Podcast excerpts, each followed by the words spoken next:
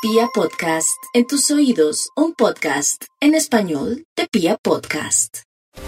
Cuando uno se encuentra en el mes precedente al cumpleaños, siempre hay complejidades, siempre hay dificultades, generalmente hay situaciones descontroladas que no nos permiten caminar con entereza.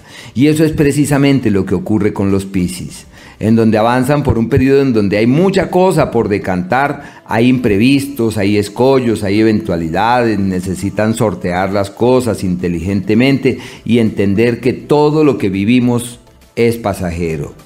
Seguramente pensamos que las cosas no lo son, pero son pasajeras.